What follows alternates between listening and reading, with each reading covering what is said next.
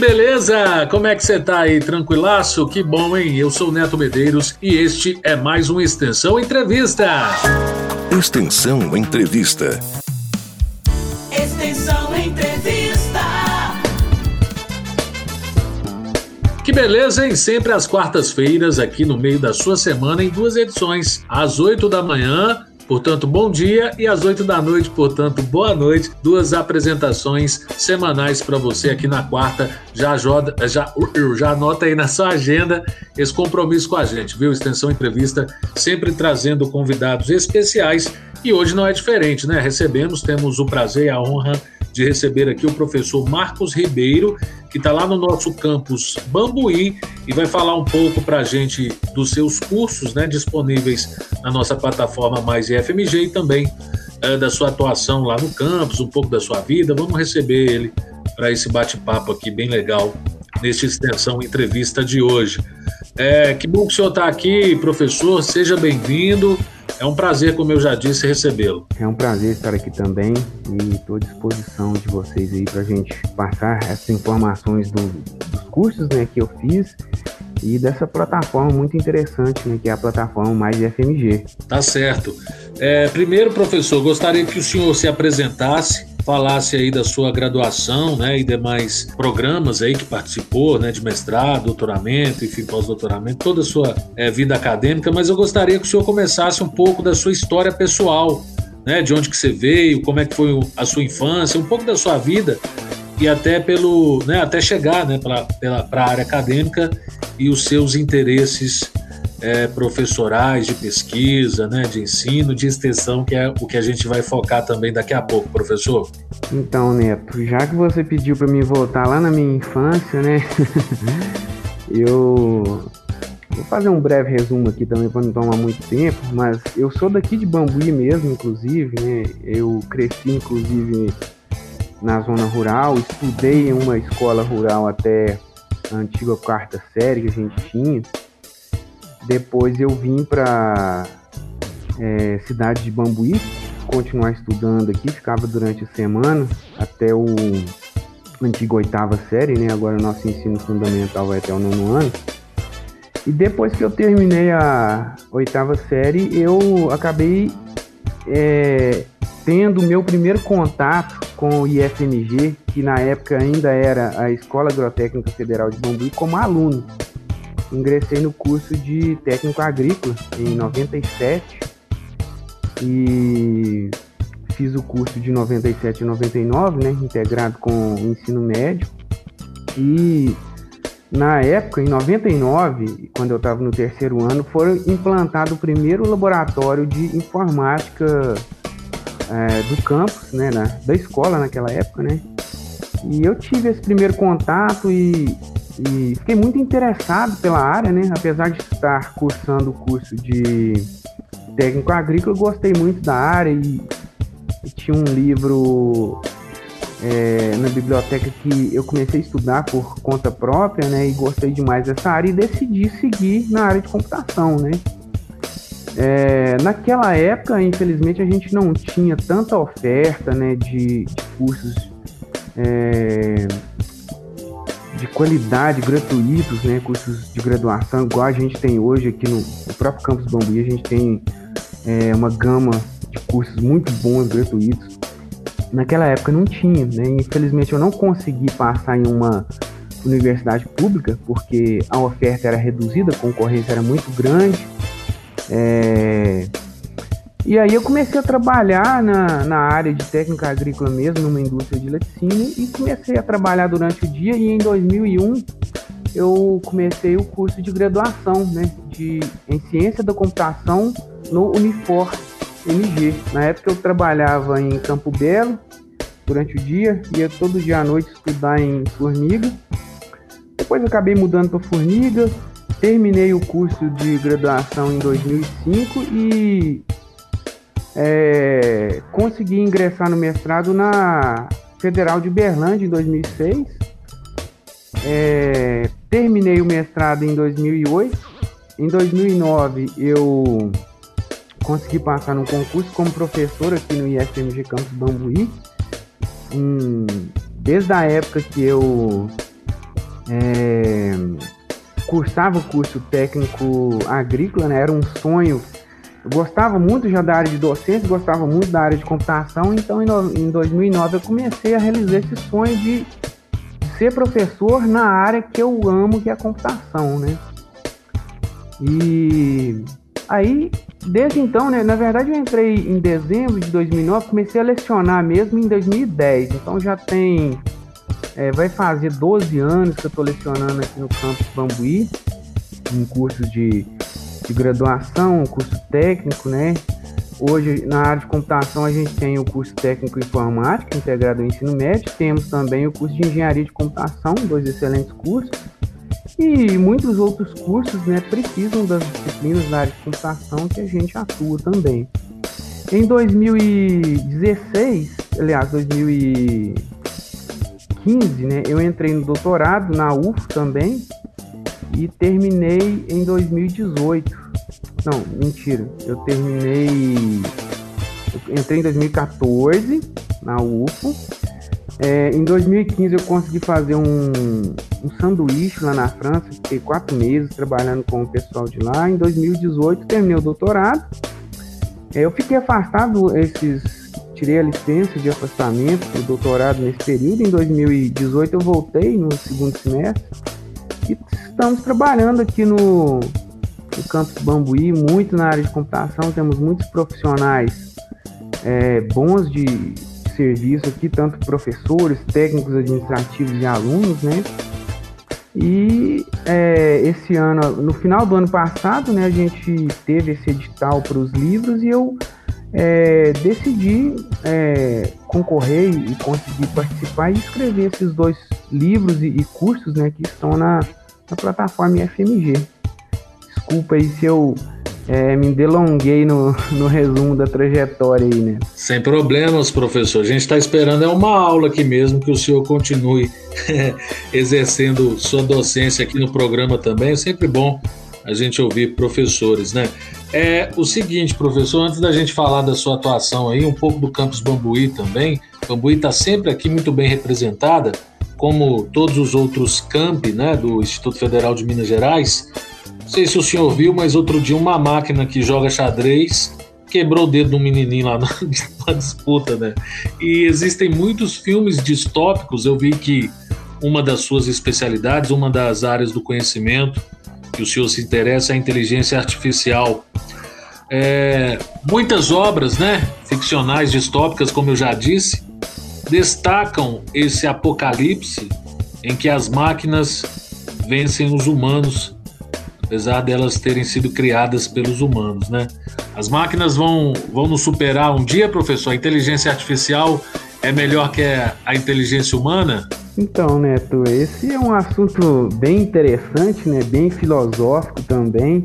É, eu acredito que será muito difícil disso acontecer, porque o que a gente tem em inteligência artificial hoje né, são é, muitas aplicações de inteligência artificial superiores aos humanos em uma área específica.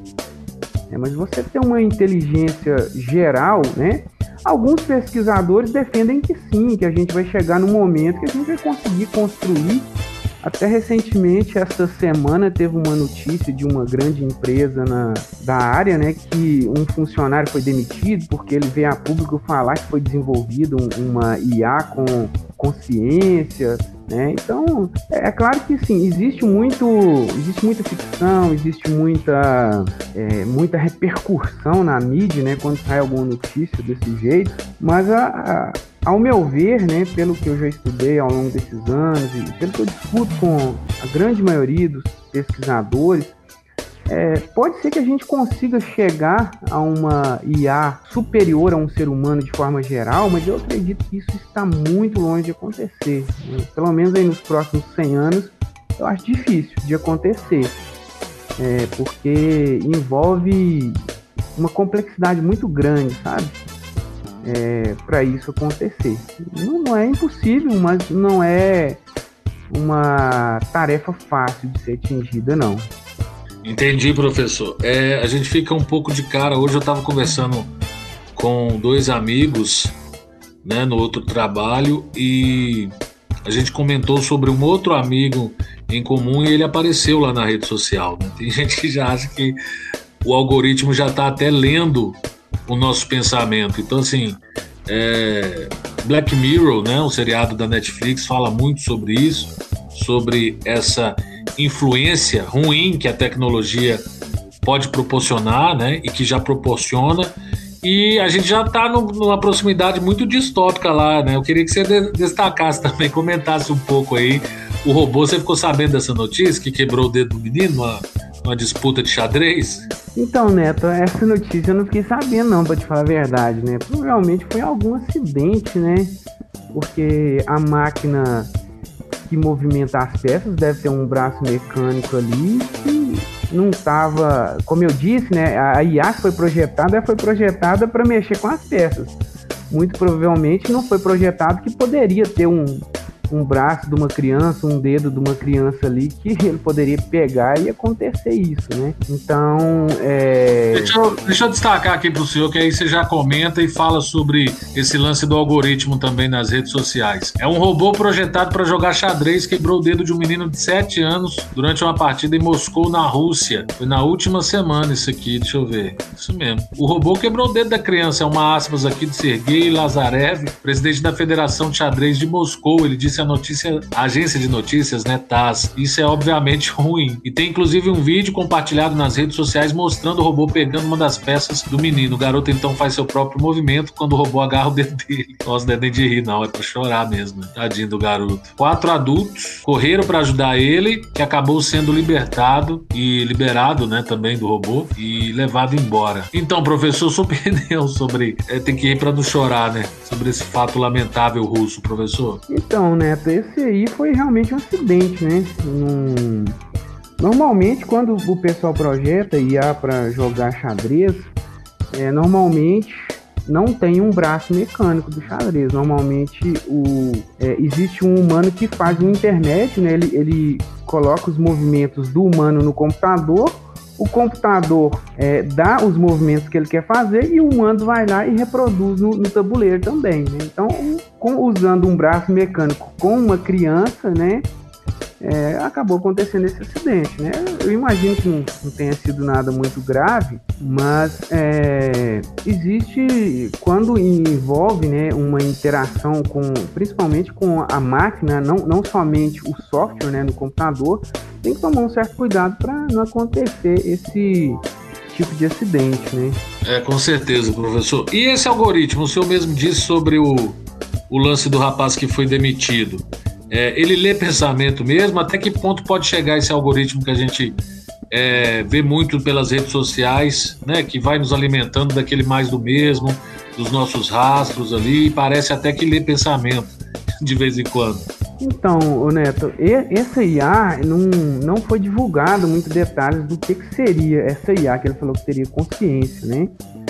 Porque, assim, as empresas têm muito trabalho sigiloso também, às vezes elas não podem divulgar.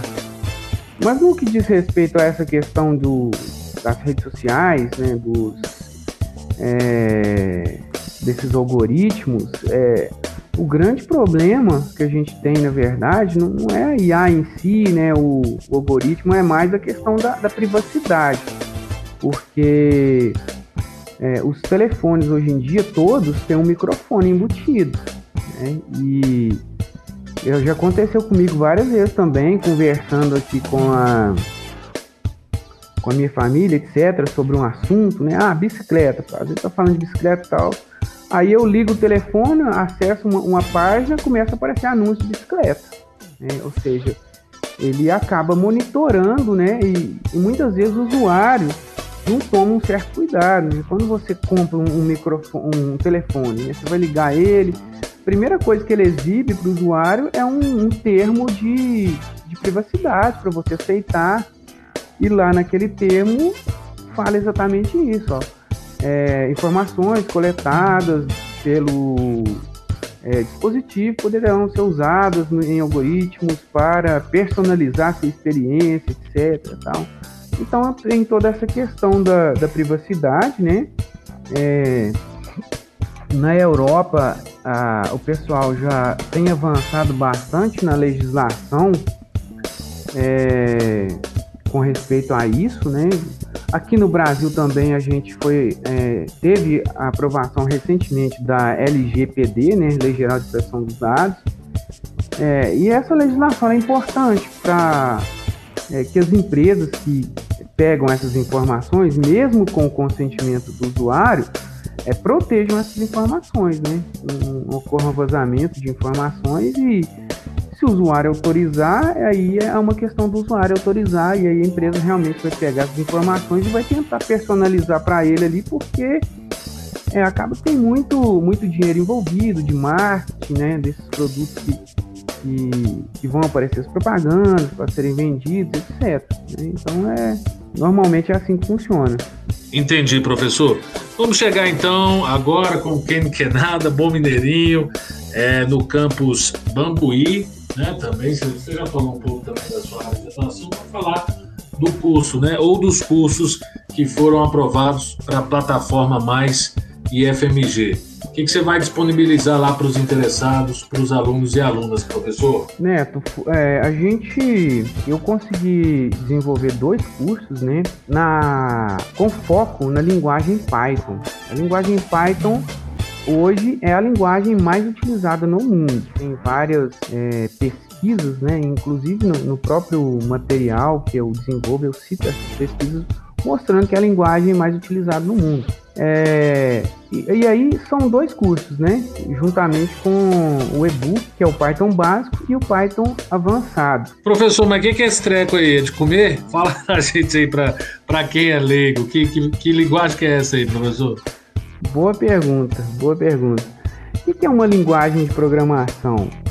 É uma, né, da mesma maneira que eu e você estamos conversando aqui em português, se eu for conversar com uma, com uma pessoa de outro país, muito provavelmente eu vou precisar aprender um outro idioma, se essa pessoa não souber português, ou ela vai ter que aprender português para conversar comigo. Então a gente precisa de ter uma linguagem comum para conversar. Quando a gente está desenvolvendo aplicativos para o computador, para o smartphone ou até páginas para a internet, existem linguagens específicas para a gente criar essas aplicações de forma que a, o texto né, que eu vou escrever nessas linguagens, que é o meu algoritmo, né, eu vou escrever um algoritmo em uma linguagem de programação, ele possa ser entendido e executado pelo computador. Então nós temos é, algumas milhares de, de, linguagens de programação, mais de mil com certeza nós temos, né? É, algumas bem antigas, né? Desde o início do desenvolvimento da computação, desde a década de 50, o pessoal vem desenvolvendo cada vez mais linguagens, né? E aí é, tem linguagens específicas, né? Por exemplo, para a gente construir a, a parte visual de uma página na internet, a linguagem utilizada é o HTML, é uma linguagem de tagzinhos, né? A linguagem Python, ela é uma linguagem de propósito geral, ela pode ser usada para desenvolver aplicações para computador, páginas para internet, aplicativos para é, smartphones também, e ela tem muita aplicação, inclusive na inteligência artificial. Tem muitas, é uma linguagem muito rica, com muitas bibliotecas prontas, com funções prontas para você usar e principalmente por isso, né, dada a grande gama de, de ferramentas que ela tem disponível para ser usada, é um dos fatores que fez ela se popularizar bastante. E também uma linguagem de fácil aprendizado, não é uma linguagem muito complexa de ser aprendida. E aí, é, nesses cursos, né, por exemplo, no, curso Python básico, a gente começa falando ali de o que, que seria um algoritmo, o que, que seria uma linguagem de programação, né, é, esse, essa explicação que eu estou falando aqui para você, o pessoal vai ver também no curso, né, de uma forma um pouco mais detalhada, né, tem um material escrito que a gente tenta ilustrar muito bem essas coisas, e aí ele, depois de ter esses conceitos iniciais, a gente começa a introduzir a linguagem Python para ele aos poucos, né, e se desenvolvendo de forma autônoma, né? Isso é uma das características bem interessantes do, da plataforma Mais, Mais FMG. Os cursos foram todos desenvolvidos para que o usuário faça de forma autônoma. Né? Tem videoaulas, tem material escrito, tem exercícios, que ele vai fazendo e vai desenvolvendo de forma autônoma. Então seria basicamente é, isso a respeito da linguagem de programação. Mas tem outro curso também, né, professor? Sim, exatamente. São dois cursos. O primeiro, de Python básico, né, ele foca exatamente nessa introdução é, à linguagem Python, o que, que é um, uma linguagem de programação, como que você, vai escrever o, o algoritmo no computador, que ferramentas você precisa no computador para você fazer isso tudo, né? É, depois a gente vai desenvolvendo, né, nesse curso de Python básico, algumas é, instruções mais, é, não, não, mais complexas, né, mas instruções que são necessárias para que você faça um programa. Por exemplo, como é que eu vou testar? Estou é, desenvolvendo um programa para ler notas de um aluno aqui. Como é que eu vou testar se o aluno foi aprovado? Tem que ver se a nota dele é maior, atingiu mais de 60%. Né? Depois eu tenho é, algumas estruturas, essa estrutura que eu acabei de te falar é chamada de estrutura de decisão. Aí eu tenho um outro tipo de problema que envolve repetição, por exemplo, eu tenho que ler uma lista de, de preços de produtos e calcular o preço médio desse produto, depois ver quais produtos estão abaixo do preço médio, né? E aí eu vou usar uma chamada estrutura de repetição. É, são as as ferramentas básicas que a gente tem ali em qualquer linguagem de programação, né? Essas estruturas aí de decisão de repetição. A gente vê também como que eu vou organizar melhor meu código com a chamada modularização, né? Dividir o código para que fique tudo bem organizado, tratar possíveis erros, né? Por exemplo, eu, uso, eu peço para o usuário digitar um número, ele digita uma letra e o computador vai entender errado aquilo, então tem que saber tratar esse tipo de erro, né? Então isso tudo a gente vê no primeiro curso de Python básico.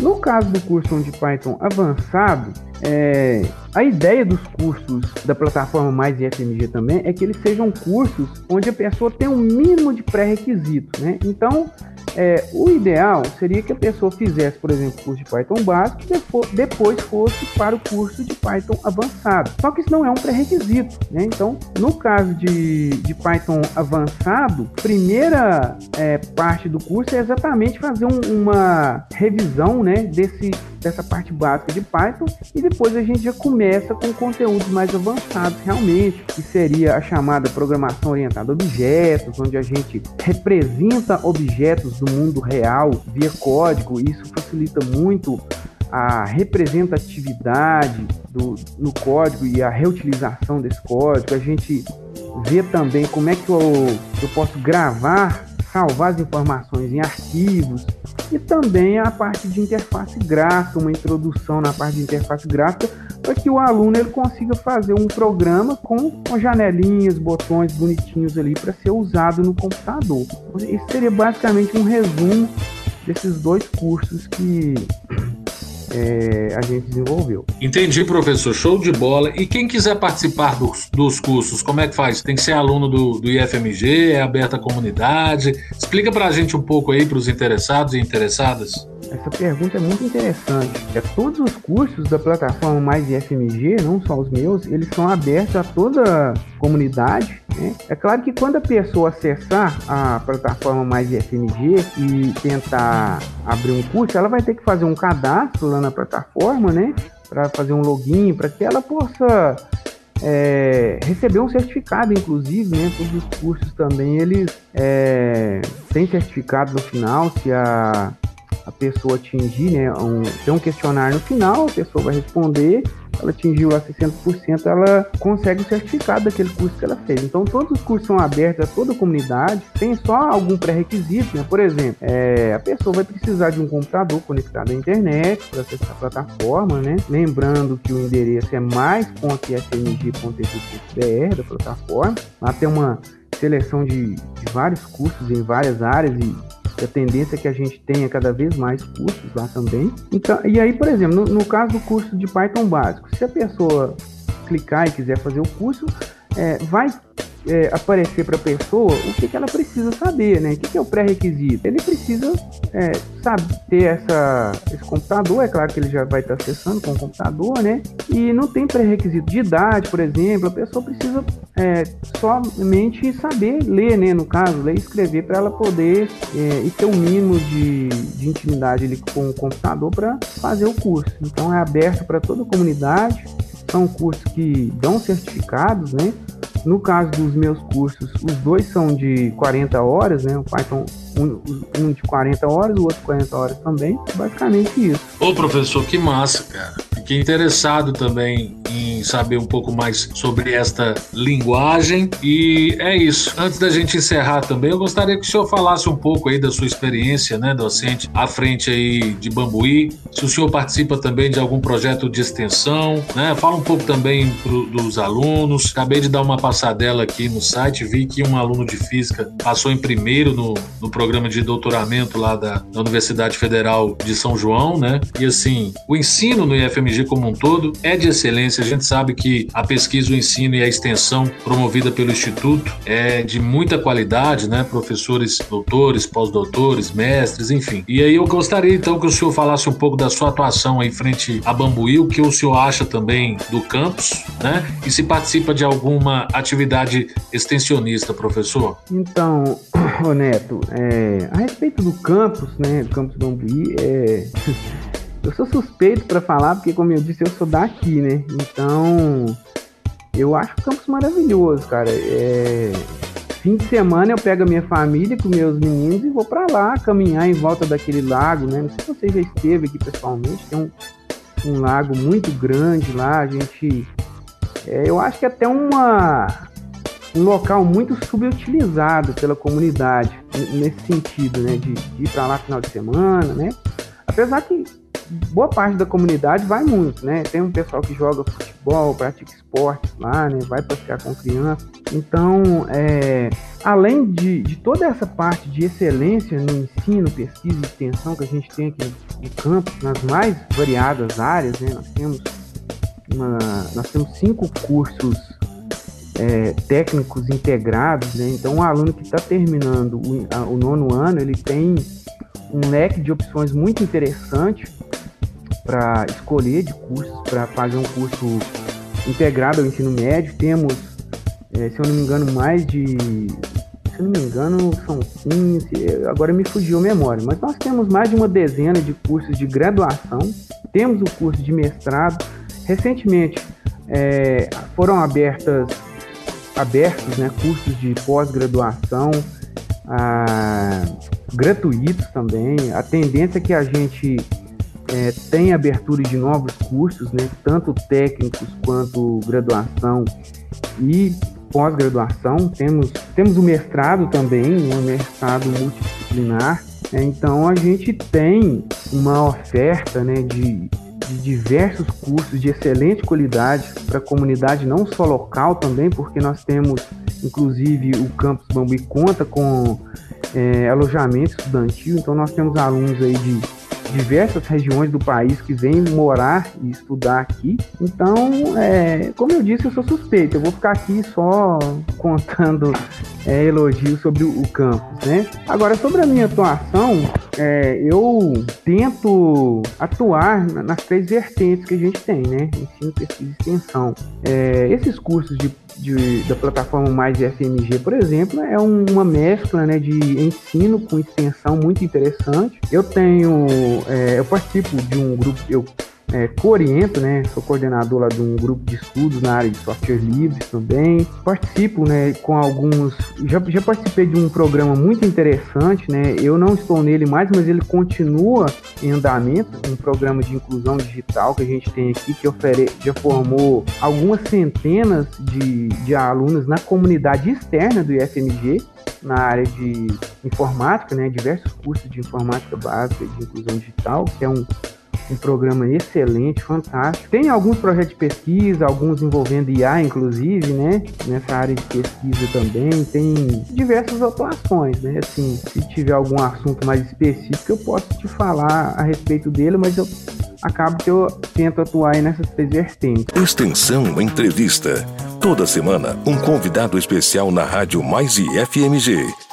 Quero te agradecer né, por ter aceitado o convite e participado do programa de hoje. Em nome do né, de extensão, Carlos Bernardes, e toda a equipe da ProEx também do Instituto Federal, professor Marcos Ribeiro. Grande abraço, sucesso. Neto, eu, eu que te agradeço pelo convite. Né? Fico muito feliz aqui para em estar participando aqui do programa com você. Inclusive, né, o curso é um detalhe importante que eu não falei do, dos cursos aqui de Python, é que tem pouco mais de. Acho que tem pouco mais de um mês que eles é, ficaram disponíveis, né? E já tem mais de 100 alunos inscritos no curso de Python básico e 46 aqui no de Python avançado. Né? E a gente nem fez uma campanha de divulgação expressiva ainda, né? Eu acredito que agora a gente possa divulgar não só esses cursos, mas todos os cursos aí da, da plataforma mais FMG de uma forma mais expressiva, né? Isso deve atrair mais alunos ainda. E fica aqui o meu convite para todos, para toda a comunidade em geral, né? Não, não só a comunidade acadêmica, a comunidade externa, o IFMG, já que os cursos eles estão